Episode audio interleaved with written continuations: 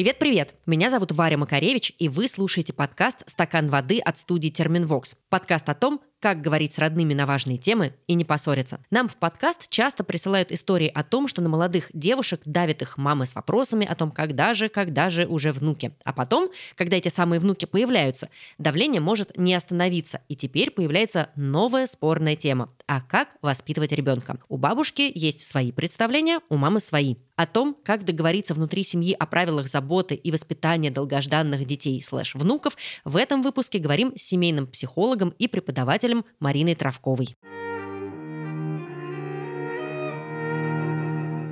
Как уже стало понятно за эти два сезона, семейные отношения – штука сложная, хрупкая и очень ценная. Как сказал недавно один из наших гостей, конфликт отцов и детей вечен. Он есть у нас с нашими мамами и папами, был и у наших родителей с их родителями. Одно радует, что для вас, наших слушателей, судя по сообщениям, которые вы присылаете и по комментариям, которые пишете нам в соцсетях, семейные ценности не пустой звук. Как и для спонсора сегодняшнего выпуска – семейного российского бренда одежды Sella Moms and Monsters. В 2019 году После ребрендинга Села стала позиционировать себя как помощника мам и детей. А мамам, ох, как нужны помощники. А в этом году бренд запустил еще и линейку для самых маленьких монстров, малышей от 0 до 2 лет. Теперь, если бабушка, вопреки вашим пожеланиям, хочет надеть на внука носочки, то вы можете смело отправить ее в Села и быть спокойными, что носочки, как и весь остальной образ, как минимум будут удобными и красивыми. А что это вообще за мания такая у бабушек иногда игнорировать мамины пожелания, будем разбираться. А я возвращаюсь к разговору с Мариной. Марина, добрый день. Добрый день. Мы сегодня с вами обсуждаем бабушек, мам, внуков, все их взаимодействия. И, как оказалось, эта тема сейчас насущная и важная не только для меня, но и для многих наших подписчиков. И я прямо сразу, честно говоря, сегодня хотела бы начать с истории, потому что нам их э, прислали много, они все достаточно яркие и красочные. Давайте послушаем первую из них, и сразу же вы что-то нам, возможно, сможете посоветовать. Когда у меня появился первый ребенок, я практически в момент заметил, как мама перестала быть мамой и превратилась в бабушку. Как минимум потому, что она начала готовить э, больше. Такие классические э, бабушкины привычки в готовке появились. Когда уже детей стало больше, когда они подросли, стали замечаться другие вещи. Например, что мама, которая была довольно, ну, строгой мамой именно для меня, бабушкой она стала совершенно другой. Я помню из своего детства, когда я приходил на кухню с утра, и меня спрашивали, будешь завтракать? Я говорю, да, можно яичницу. Он говорит, я омлет готовлю. Не буду же я 10 тысяч блюд делать. И э, что происходит сейчас, когда спускается сын, например, и спрашивает, а что у нас на завтрак? Бабушка ему говорит, у нас на завтрак омлет. Он говорит, ой, я хочу, можно мне э, бутерброды? Она говорит, конечно, сейчас сделаю бутерброды. А может быть, хочешь еще что-нибудь? Может, салатик сварганите, может, еще что-то. Я смотрю и думаю, вот, а как? А почему мне так нельзя было, а ему так можно и так далее. Плюс ко всему попадаются такие вещи, как нарушение родительских именно границ, нарушение родительских правил. Например, теща, бабушка очень любящая, бабушка потрясающая, но когда к ней привозят детей, она их закармливает сладким. И мы не раз говорим, что так не надо делать, пожалуйста, не стоит, все-таки режим, и дети сами еще не хотят к тому же. Но какое-то бешеное количество того же сладкого, например, на них вываливается. Разговоры, кстати, не всегда помогают, потому что она не видит в этом ничего плохого. Хотя она сама иронизирует на этот счет, говорит, что ну да, вот дешевую популярность покупаю, но менять что-то она не очень хочет. Возможно, потому что есть твердая уверенность, что родители нужны, чтобы воспитывать, а бабушки и дедушки нужны исключительно, чтобы баловать. В принципе, в этой истории обозначены все проблемы, которые сегодня будем обсуждать. Тут и отстаивание границ, а, и многое другое. Но давайте начнем разбираться по порядку. А я хотела бы начать с такого вопроса. Как вообще в семье меняются роли и как меняется диспозиция после того, как появляются внуки? Почему, как раз-таки, как в этом примере, вдруг бывшие мамы и папы, которые стали бабушками и дедушками, резко меняют свое поведение? На самом деле ситуаций много, они разные. Я думаю, что далеко не везде вот эти именно перемены происходят, потому что есть немало семей, где, скажем, молодые родители, наоборот, жалуются на то, что их родители не включаются, хотя они, может быть, этого ждали, да, что будет какая-то помощь. Но тут э, для начала надо сказать, что говоря вот об этом, да, сейчас об этой виньетке, мама, которая воспитывала сына, наверное, лет 20-25 назад, как минимум, и мама, которая сейчас, это два разных человека в очень разной жизненной позиции. То есть я предполагаю, что когда она родила своего ребенка, она была молода, поскольку очень многие женщины у нас совмещают карьеру и семью, то, скорее всего, речь шла еще о работе. Очень многие женщины в возрасте, когда они подходят к тому, чтобы быть бабушками, уже нередко являются вдовами или разведенными, и пропадает та необходимость, которая, может быть, тоже была 20, 25, 30 лет назад, заботиться об еще одном человеке в доме. То есть у него больше времени. И, конечно же, это возраст, который диктует проводить время качественно. То есть это совершенно разные перспективы восприятия будущего. Когда тебе 25, и ты молодая мать, тебе хочется все на свете успеть, у тебя, возможно, там маршрутка стоит и роет землю копытом, и ты не будешь делать яичницу вместо омлета. А когда ты бабушка, вероятно, ты уже не так торопишься, а у тебя изменились приоритеты. Плюс довольно многие бабушки, которые посвящали себя молодости, карьере добровольно или нередко это просто потому, что иначе семья бы не выжила или жила бы очень тяжело. Нередко это давление общества, потому что, да, ну как бы не быть домашней клушей. Нередко это, в общем, такой выбор, да, который продиктован тем, что нет какой-то социальной поддержки и государственной в случае развода, и женщины понимают, что они здесь не могут полностью расслабиться и посвятить себя ребенку. Ну, плюс э, диспозиция, скажем, такая гендерная, да, не побоюсь этого слова, в семье, когда, опять же, поколение отцов лет 30 назад гораздо меньше было вовлечено в воспитание детей, чем то, которое вот становится отцами сейчас. Тоже этот процесс неоднороден, идет по-разному, но сейчас такие отцы появились, и у нас социологи даже говорят, что появился новый тип маскулинности, заботливая. То есть мужчина, определяющий себя не через то, что какое он занял место в иерархии, насколько у него накачаны мышцы, а через то, насколько он способен позаботиться о своих близких. И, вероятнее всего, еще мама была человеком, который, предполагаю, на 90% занимался домашним хозяйством, в то время как папа, может быть, на 10%. Соответственно, она была нагружена, и у нее просто, правду, действительно физически не было времени. То есть это не меньшая любовь, это просто такая большая замученность. И ситуация, когда, правду, можно себе посвятить тому, что тебе дорого. И многие бабушки хотят, конечно, как-то наверстать все то, на что они пропустили с детьми в детстве. Хочется вернуться в эти какие-то моменты, сладкие периоды, потому что детство, да, которое рядом с тобой растет, это, в общем-то, наслаждение, особенно если не ты тот человек, который меняет пеленки, да, у которого болит голова о школе. А вот это такое чистое наслаждение про поиграть, и отсюда все эти, что да, бабушки, чтобы баловать, да, родители, чтобы воспитывать. Вот и многие бабушки, в общем, вполне себе это поддерживают, считая себя такой, да, функцией, которая вот чистую любовь, да, иногда без обязательств, потому что, да, у бабушки много что можно, что у родителей нельзя, и она такой друг-товарищ и поддержит. Из всего, что вы сказали, я делаю в первую очередь два вывода. Во-первых, внукам иногда быть чуть более выгодно, чем быть ребенком. И второе, что, соответственно, лет через 30 нас ждет какое-то новое поколение заботливых и вовлеченных дедушек.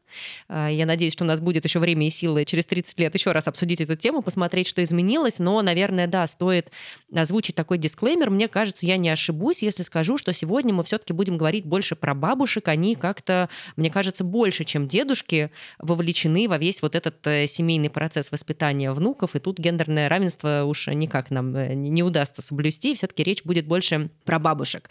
Вы в том числе сказали, что есть бабушки, которые, наоборот, не страдают вот этой гиперопекой, а отстраняются и не сильно-то и вовлекаются. Что это за категория бабушек и какие психологические процессы стоят за этим? Почему им как раз не хочется, а, например, насладиться тем самым вот этим приятным детством и э, воспитанием ребенка без обязательств, а как-то отстраниться и остаться в стороне? Ну, я бы сказала для начала, да, давайте копнем глубже, и я скажу вещь, которую не всем нравится слышать, но тем не менее это биологический и медицинский факт. Далеко не у каждой женщины любовь к своему ребенку рождается вместе с тем, как он родился. Вот, я, в общем, лично думаю, что материнство — это такая да, практика, которая, правда, нужна далеко не всем, и очень многие входят в него, ну, не ожидая всего, что их там ждет. А ждет очень многое. Ну да, насыщенно, сказала бы я.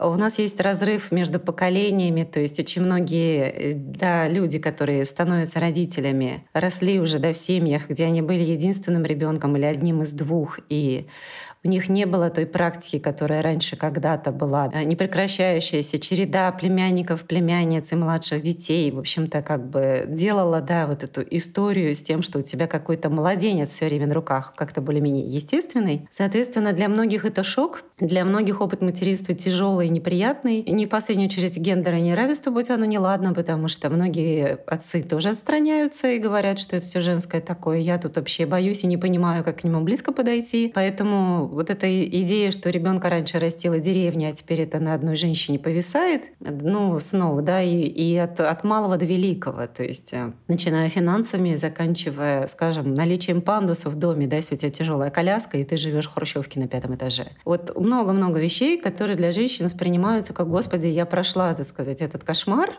и я не хочу его снова. Опять же, бывает да, такая контрстратегия, когда женщина посвятила себя ребенку, ей это не нравилось, но она это сделала. И вот, значит, он подрос, она наконец-то расправила крылья, начала строить карьеру, да, нередко там в этом возрасте тоже ищут себе новый круг знакомств, там, меняют образование, да, что у нас в стране свойственно. И тут тебе говорят, а вот тебе внука на руки. И такая, этого рода бабушки, они говорят, не-не-не-не-не-не, не, спасибо, мы не хотим. Я уже все сделала, спасибо большое.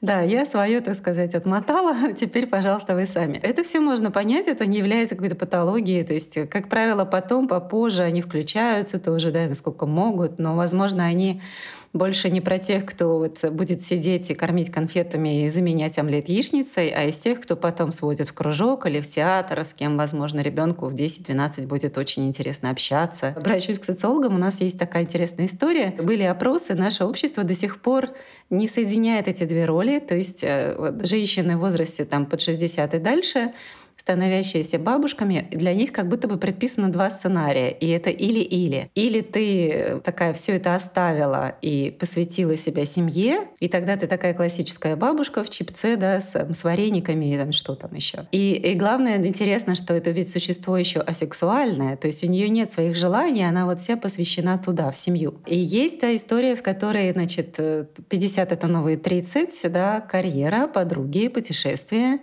жизнь, да, прожить ее качественно и до конца, спортивность. И, соответственно, таким бабушкам да, как бы предписано держать эту марку, и они имеют право там, на какие-то отношения. Да, тут уже тоже потихоньку перестают удивлять, что люди в 60, 70, 80 ищут отношений, и их находят и заводят. Вот тоже очень мило, на мой взгляд. И у нас как бы до сих пор нет вот этого... То есть у нас эта дихотомия, которая много где проходит, когда речь идет о женщинах, да, ты, ты либо святая мать, либо ты там такая-то грешная любовь любовница, да, вот как бы как будто нет единого в этих ипостасях. Так и с бабушками. Или ты бабушка с носками, которые ты вяжешь, да, или ты молодящаяся, да, карьеристка, или какая-то активистка, которая, значит, своей жизни себя посвятила, да, и тогда вроде как ты не про внуков. Вот. И у нас как будто до сих пор нет ролевых моделей, совмещающих и то, и другое. И, возможно, мы вот только-только их нащупываем.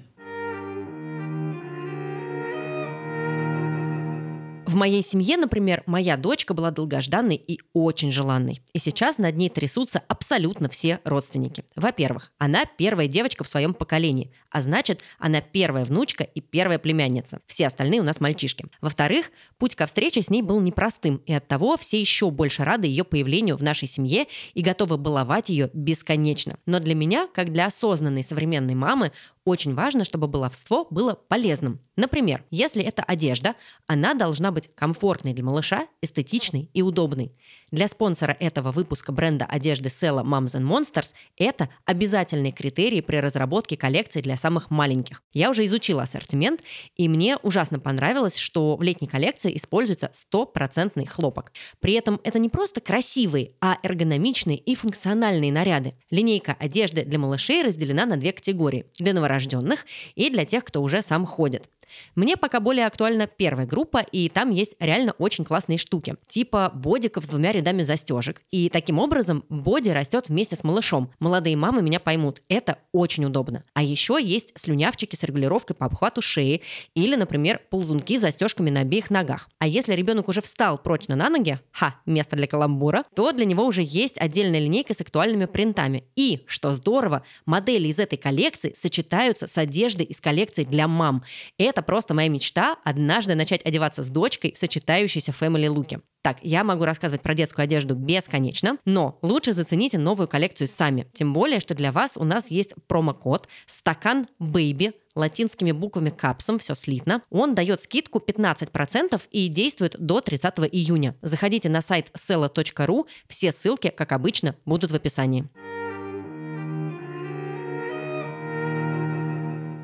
У родителей есть очень частая история, что они проецируют какие-то свои несбывшиеся мечты, э, не сложившиеся надежды на детей, и поэтому отдают их там в художественную гимнастику, плавание или на шахматы. Есть ли у бабушек что-то похожее, когда, например, они своими новыми паттернами поведения пытаются исправить что-то, что они неправильно сделали со своими детьми, и вот теперь-то с внуками у них есть возможность как будто бы пережить и переделать все то, что там в воспитании было упущено. Есть такая история? Чем она объясняется? Конечно, есть. Я думаю, она довольно естественна. Ну, во-первых, а, скажем, любой разумный, рефлексирующий человек смотрит на свою жизнь, да, и на то, что выросло, на своих детей, думает, э, где что пошло не так, да, есть, конечно, какой-то опыт взаимных разочарований, там, борьбы, да, чего-нибудь, что там хотела видеть его музыкантом, да, он вырос инженером. Да, и, конечно, осмысляя этот опыт, плюс у нас новое информационное поле вокруг нас. Теперь есть книги о воспитании, теперь о нем много говорят. Есть подкасты как это, да, в общем, тема, она как-то циркулирует. И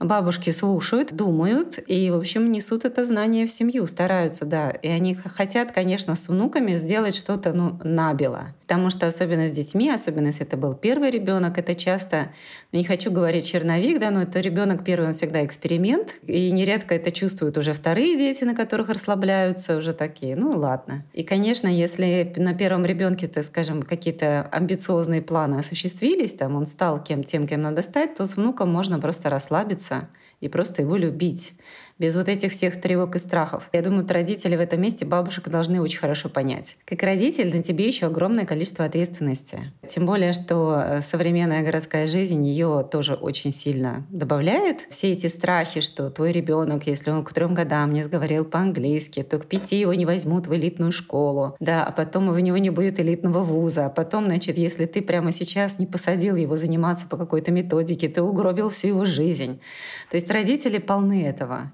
А бабушки уже нет. Я очень хорошо это понимаю. У меня дочке 7 месяцев, и я уже в ужасе, что мы уже что-то упустили и сделали не так. Да-да-да. Детские сады иногда ищут до рождения, чтобы они были те самые правильные. Да, это про меня абсолютно. Смотрите, получается, что а, есть родители, которые нарисовали себе какую-то картинку, каким-то образом решили воспитывать ребенка. Есть Давайте представим активная бабушка, неважно из какой она там первой категории или второй, но вот бабушка, которая присутствует в жизни внука, и у нее есть свое тоже какое-то желание набело что-то переделать, переписать как-то по-другому, теперь общаться с этим новым ребенком в семье. Нет ли здесь э, такого столкновения модели воспитания, ну, вернее, я, наверное, заранее знаю ответ, что это столкновение бывает и происходит во многих семьях. И вот что делать, когда два разных этих метода воспитания сталкиваются, и когда бабушка, например, не готова уступать? Ну, модели нередко сталкиваются просто по той банальной причине, что, глядя, сказать, из перспективы бабушки, она же не получает свой ребенок плюс один. Это совершенно новая семья, да, то есть э, твой сын или твоя дочь. Здесь такой важный момент, который мы называем сепарацией. И несмотря на то, что, скажем, взрослый ребенок может жениться или выйти замуж и жить отдельно и родить своих детей, эмоционально далеко не все дети, так сказать, отпущены. Иногда родителями, иногда они сами, так сказать, эмоционально все еще не ушли. Тогда вот много соблазнов вмешиваться и рассматривать там, да, невестку или, скажем, зятя как просто дополнение и пытаться насадить свои правила. То, что это делают бабушки. Это на самом деле довольно естественно. Да, у них нет никакой другой как бы картины мира, они пользуются своей. Это задача ребенка отделить и сказать, мама, дорогая, очень тебя люблю, но вот у меня муж или жена, мы вместе решаем, и вот как мы вместе решили, так и будет. То есть очень часто вот эти конфликты зять, теща или невестка, свекровь, они из-за слабой позиции вот этого самого сына или дочери, которые как бы отступают такие в тени, а вы без меня разберитесь. То есть здесь вот это частая история про то, что люди пары и родители, да, родительская пара, не очертила границы. И по отношению к собственным родителям, конечно, это задача того, чьи это родители. Это не про бабушку такую рассекую, а про, скажем, ее вот, да, ребенка, сына, отца, который недостаточно четко дает ей понять, что мама, прости, мы тебя любим, но вот мы вдвоем да, это наше, мы тут правила установили, вот тебе придется как-то к ним относиться. Нередко, да, вот этот момент заминается и превращается в конфликтную ситуацию между вот тещей, зятем, невесткой, свекровью. Да, но иногда бывают истории, когда собственная мама собственной дочке очень активно рассказывает, как той уже в свою очередь нужно воспитывать свою дочь. И я хочу, чтобы мы здесь э, послушали еще одну историю, чтобы, может быть, прям на конкретном примере обсудить еще одну тему внутри этого вопроса. Привет, стакан воды. Хочу поделиться своей историей про отношения с моими родителями в контексте отношений с моей дочкой. Да, я уже мама, моей дочке целых 15 лет. За время, как дочка росла, у нас было очень много разных моментов, но в целом мама у меня довольно крутая, потому что она очень много над собой работает, и как бы очень быстро мы разобрались с ролями, кто должен что делать, что это не ее дочка, а ее внучка, что я мама и решаю я. При этом есть некоторое количество тем, вокруг которых у нас до сих пор а, появляются конфликты, недопонимания. Ну, если раньше это все было очень нервно, то теперь это бесконечные разговоры, проговаривание и переписка. Слава переписке, слава мессенджерам. Пример кейса, который это очень классно иллюстрирует, буквально недавний. Дочка у меня сейчас учится не в российской школе, и у них четырехбальная система ну, базовые оценки триместре в году. И за последний триместр у нее там было 3,4, э, на что наша бабушка тут же пересчитала все в пятибальную систему и сообщила, что 4,25 это ну как-то очень средненько и вообще несерьезно. При этом, спойлер, бабушка никогда не была круглой отличницей, а медалисткой и красной дипломницей. И наш основной конфликт и такое ну, место для конфликтов в воспитании дочки сейчас сейчас, это отношение к образованию, отношение к официальным образовательным институтам. И вот эта история про э, веру в потенциал ребенка, который обязательно должен быть реализован и оценен внешне по линейке ну, например, даже до сих пор, я думаю, моя мама не очень понимает, что значит ребенок устал и не пошел в школу, потому что мама просто разрешила, ну, условно, да. Так что да, удивительным образом одна большая такая зона к 15 годам дочкиным осталось, которую даже, честно говоря, не знаю, сможем ли мы когда-то преодолеть. Здесь в качестве яблока раздора выступает именно тема образования, единственная, которая осталась. Что вообще чаще всего является краеугольным камнем вот в этих отношениях? Дело в каких-то конкретных темах типа образования или просто все дело в каких-то разных ценностях или в разных условиях, в которых росли э, бабушки, и потом уже росли их дети. Вот расшифруйте немножко. Я бы сказала здесь два основных момента. Первый — это действительно разные картины мира. И я бы еще учитывала возраст и то, что советская система образования, да, постсоветская, очень привязанная к оценке, от которой все зависит. Соответственно, думаю, за этим много тревоги и любви, да, и действительно э, системы образования в разных странах разные, и в целом изменились требования. То есть сейчас от человека требует не показать да, некий такой высокий балл по именно каким-то теоретическим навыкам, знаниям. Во многом смотрится часто уже на какую-то проектную деятельность, на умение включаться. Потому что людям поколения прежнего, ну, прежде всего, просто сложно эту новую систему понять. То есть, возможно, это можно решить, объяснив один раз бабушке да, про то, что как изменился мир и почему теперь это важно, а вот это не важно. Второй момент. Э, тема яблоком раздора может быть абсолютно что угодно, и нередко бывает, что ребенок на самом деле просто предлог. Я вот в случае этом и многих других посмотрела бы, достаточно ли бабушке слэш маме внимание от дочки. Потому что внуки нередко с выросшими детьми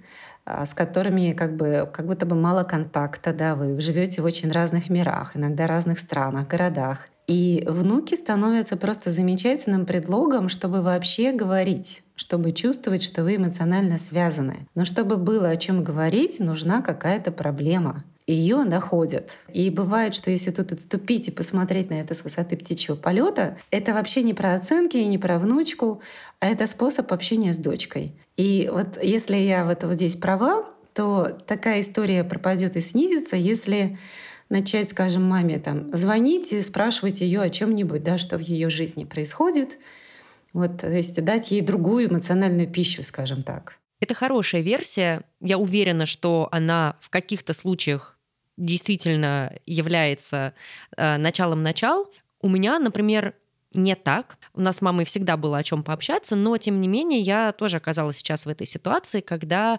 мне приходится немножко отстаивать, э, скажем так, свое видение воспитания ребенка. И вот вы сказали, что иногда можно один раз сказать и на этом тему закрыть. У меня замечательная мама, она потрясающая бабушка, ее старшие внуки называют ее бабуля машина, потому что, кажется, нет ничего, чтобы она не могла сделать. И она действительно обожает свою маленькую внучку, и я вижу, что все, что она делает для моей дочки, это исключительно из любви.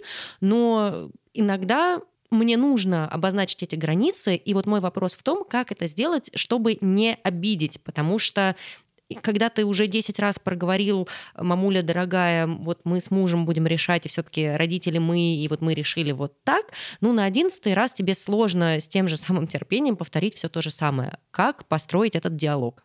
Ну, мне хочется здесь сразу сказать, что есть такая прекрасная книга Маршала Розенберга «Ненасильственное общение», которую я всем абсолютно рекомендую, да, не только для разговоров с родителями, но вообще для любых. И что здесь делать? Ну, можно попробовать понять, почему что-то, да, упорно воспроизводится. Ну, скажем, вы 10 раз, да, сказали, вот, как история, например, не кормите конфетами, да, мы, как родители, не одобряем, мы считаем, что это не полезно. Да, вас слышат, но не слышат, потому что в бабушкиной картине мира вполне возможно, что если сходить, да, в ее детство, конфета была чем-то исключительным, наградой, праздником. И, собственно, когда она ее ребенку вручает, она, можно сказать, находится не в настоящем времени, а в собственном вот историческом каком-то моменте, из которого, ну, это не может быть плохо. Поэтому здесь, если вот докапываться до таких смыслов, то можно, например, попросить, ну, не знаю, не конфеты, а сухофрукты. Или научить печь, например. Перенаправить эту энергию в мирное русло. Да, потому что еще самые, наверное, распространенные жалобы — это что закармливают закармливают детей, но я почти уверена, что детей закармливают те, кому был известен голод.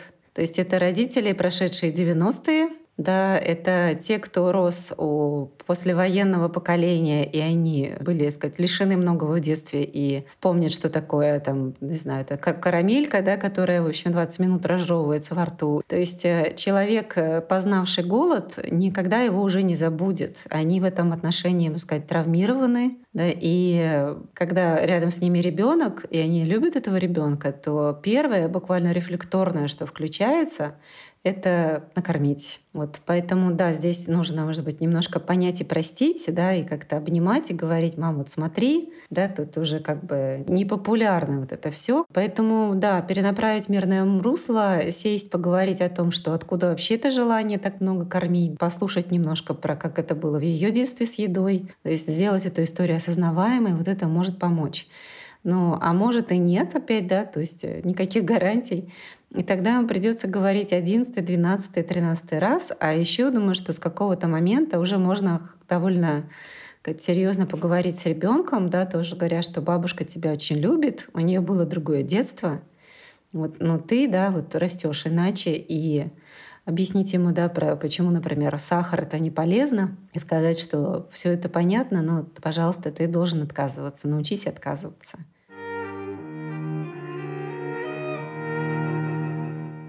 Еще одно мое дилетантское наблюдение, что как будто бы бабушки продолжают видеть в нас, молодых родителях, в первую очередь детей, то ли подсознательно как будто не готовы доверить нам ребенка или еще по какой-то причине, но вот они продолжают играть роль вот этого старшего родителя, который все знает.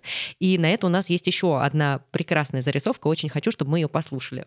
Добрый день. У нас две бабушки со стороны меня и со стороны моего супруга. Обе очень деятельные, очень трепетные, очень любят свою внучку единственную. И вот с ними совершенно полярные э, ситуации. Моя мама считает, что моя дочь это и ее дочь тоже, поэтому она дает э, советы мне по поводу и без, от надень носки, закрой балкон, до почему Саша расстроена. То есть она контролирует меня как маму, при этом она позволяет себе так также контролировать вторую бабушку, которой, судя по всему, доверия особого нет. Поэтому бывает э, что-то типа попроси вторую бабушку не давать ей много сладкого, попроси вторую бабушку закрыть балкон, чтобы она не заболела, а на чем они поедут э, в театр. То есть все надо держать под контролем. И получается, что все мое общение с моей мамой сводится к тому, что я говорю, мамочка, я знаю, как лучше, мамочка, я сама, но на восьмой раз я уже срываюсь, и получается скандал.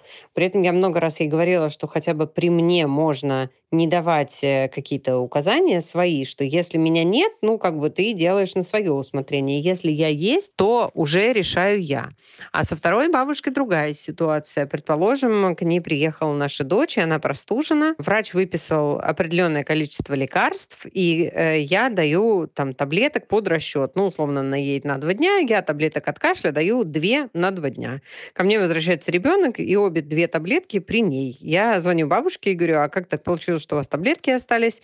Она говорит, ты знаешь, я почитала в интернете, это вредные таблетки, и ребенку их давать не следует. Поэтому я их не дала. И все мои э, высказывания о том, что у нас есть врач, который знает, как лучше, она тоже не воспринимает, э, читает в интернете, как правильнее, и делает на свое усмотрение.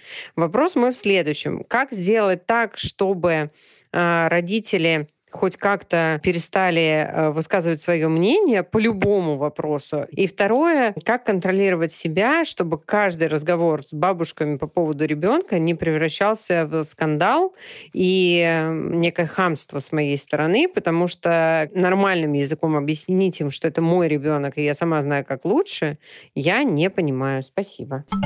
Вы частично на эти вопросы ответили, и я, может быть, немножко продолжу.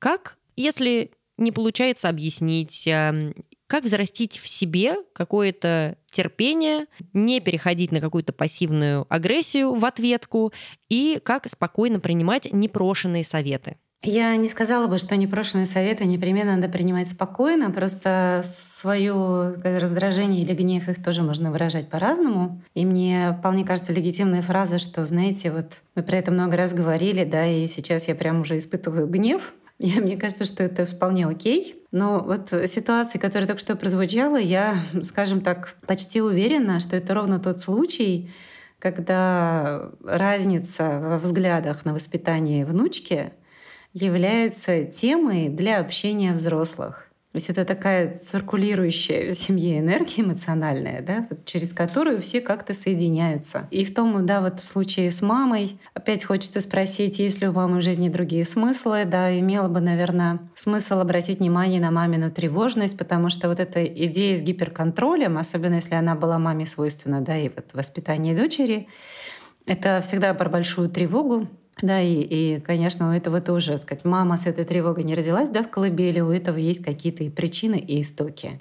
Плюс, э, плохая ли это новость или хорошая, действительно, для родителей остаемся детьми, сколько бы нам лет не было. И если, скажем, в 20-30 на это жалуются, то в 40-50 от этого обычно млеют, да, потому что когда ты сам потом родитель, очень бывает иногда здорово знать, что кто-то вот есть, кто видит тебя все еще маленькой девочкой. Кто-то и о тебе позаботится. А насколько вот, э, ну, например, если эту историю взять за основу, насколько рабочей может быть версия, что бабушки немножечко как будто бы соревнуются друг с другом и пытаются перещеголять друг друга вот в этой заботе? Не только друг с другом, но еще и с мамой. То есть э, здесь же еще история про такую женскую идентичность, которую опять от, откуда мы строим, да, и да, если, скажем, нет других смыслов в жизни, и вся твоя идентичность привязана к тому, какая, как ты осуществилась как мама и бабушка, или в основном она туда привязана, то, конечно, это конкуренция. И конкуренция двух семей. В данном случае она слышится. Если, скажем, мы как бы переведем, да, опять сказать, с русского на терапевтический, одна бабушка, мама, она, значит, мама матери, как будто бы говорит своей дочке, ты все еще не выросла, и будешь со мной считаться. А вторая как бы говорит, э, я лучше тебя знаю. Вот. И, конечно, и то, и другое должно да, изрядно выводить из себя. Но парадокс в том, что когда мама выходит из себя, она как будто бы подтверждает вот эти самые идеи для ее матери. Это возможно сказать, ну я так и знала, да. Никто тут еще не вырос, все понятно. А для, значит, э, свекрови да, это возможность тоже, да, так неразумно волнуешься. Понятно, я мудрее, я старше, я знаю лучше. Поэтому это надо встать на такую позицию твердого спокойствия, это то, что называется ассертивностью, когда я вас слышу, мама тебя слышу, да, свекровь тебя вот слышу, я понимаю, почему это делаете, но я просила вот так, да, и, пожалуйста, сделайте вот так. Плюс, вот смотрите, все равно во всей этой картине не хватает мужа отца. Я еще раз повторюсь, что здесь это, вот эта задача справиться с мамой, да, с бабушками, с той и с другой стороны, не должна быть исключительно на женщине. У ребенка два родителя. Это очень важно, потому что нередко конкуренция, она идет именно еще с партнером своего ребенка. Да, то есть э, часто конфигурация, где вот э, мать может считать, что дочь не очень удачно выбрала, и он все еще не очень хороший, дочь надо опекать, а свекровь также да, может думать, что вот ее мальчик мог быть достоин лучшего. То есть это тоже чуть-чуть про незавершившуюся такую сепарацию, и в этом плане выключать отца мужа нельзя, потому что это про него. Очень сложный комок оказался. Казалось бы, вроде бы говорим про бабушек и внуков, а тут э, столько всего. И мне кажется, что еще иногда родители оказываются заложниками такой ситуации, когда ну, значит, ты отдал ребенка условно бабушке на выходные, ты же еще и недоволен какими-то ее там советами или гиперопекой или нарушением каких-то твоих рекомендаций и пожеланий родительских, а в ответ тебе говорят, слушай, ну я вообще-то тебя выручила и так на два дня ребенка забрала, а ты еще и недовольна или недоволен. Как в этой ситуации все это поженить? С одной стороны, не чувствовать себя вроде бы должным, с другой стороны, вроде бы все-таки отстоять свои границы, объяснить, почему с твоим ребенком нужно себя вести именно так, а не иначе. Как здесь найти вот этот хрупкий баланс родителю именно? Здесь, как в любом абсолютно контрактном некотором да, договорном партнерстве, нужно сказать важную вещь, что будьте готовы к тому, что никогда не будет так, как вы хотите. Причем это актуально как для родителей, так и для бабушек. То есть если бы это сейчас были две стороны, да, с которыми бы мы разговаривали, я бы сказала им вместе, что будьте готовы к тому, что никто не получит желаемое. Никто все получат какой-то компромисс. Поэтому нужно подумать о вещах, которые для вас абсолютно принципиально важны, и они вопросы там жизни и смерти, да, ну, как скажем, допустим, ну, не знаю, конечно, там, если у ребенка, там, не дай боже, да, диабет, а бабушка инсулин отказывается вкалывать, это, конечно, совершенно одна история. Но в ситуации, когда ребенок вернулся, в общем-то, не умирающий, даже, может быть, более здоровый, чем был, да, хотя он привез с собой назад две таблетки, ну, может быть, и бог с ним. То есть здесь еще вот надо понимать, да, что нужно как-то ранжировать, и что никогда бабушка бабушка не, не будет смотреть за вашим ребенком ровно так, как вы хотели бы. Этого просто не будет, ну, просто потому что она другой человек. И, собственно говоря, даже ваш муж не будет за вашим ребенком смотреть ровно так, как вы хотели бы. Что же говорить о бабушке? Да, я тоже уже это поняла, кажется, почти с этим смирилась. И напоследок хочу тогда задать такой вопрос. Какая роль бабушек и, ладно уж, и дедушек идеальная? Что должно входить в их зону ответственности, а что нет? Ну, я бы, наверное, сказала, что идеальная бабушка — это которая поддерживает свою дочь. Это хороший ответ, мне он очень нравится. Да, не концентрируется в внуках, а помогает дочке быть матерью.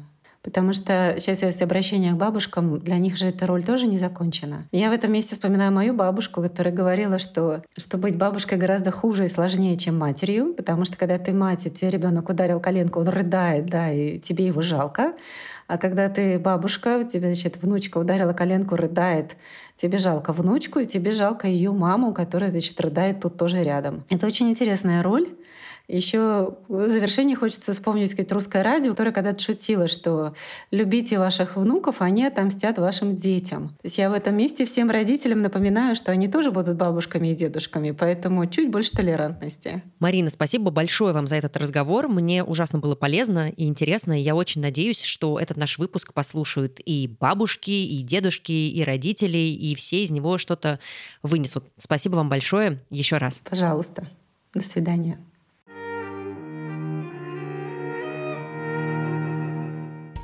Это был подкаст «Стакан воды» от студии Терминвокс. Спасибо большое спонсору этого выпуска бренду семейной одежды Sella Moms and Monsters. Теперь вы знаете, куда отправить на шопинг для внуков неравнодушных бабушек. А еще лучше устройте себе семейный день и идите все вместе. В описании к этому выпуску ссылки на сайт, где можно заказать новую коллекцию для малышей от 0 до 2 лет.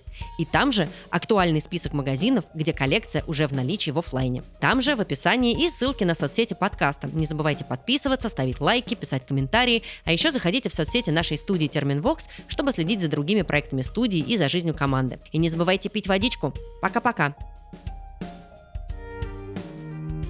Над подкастом работали ведущая Варвара Макаревич, звукорежиссер Александр Павлов, продюсер и редактор Лера Кудрявцева, дизайнер Елизавета Семенова, автор джингла Полина Бирюкова и автор идеи Глеб Фадеев.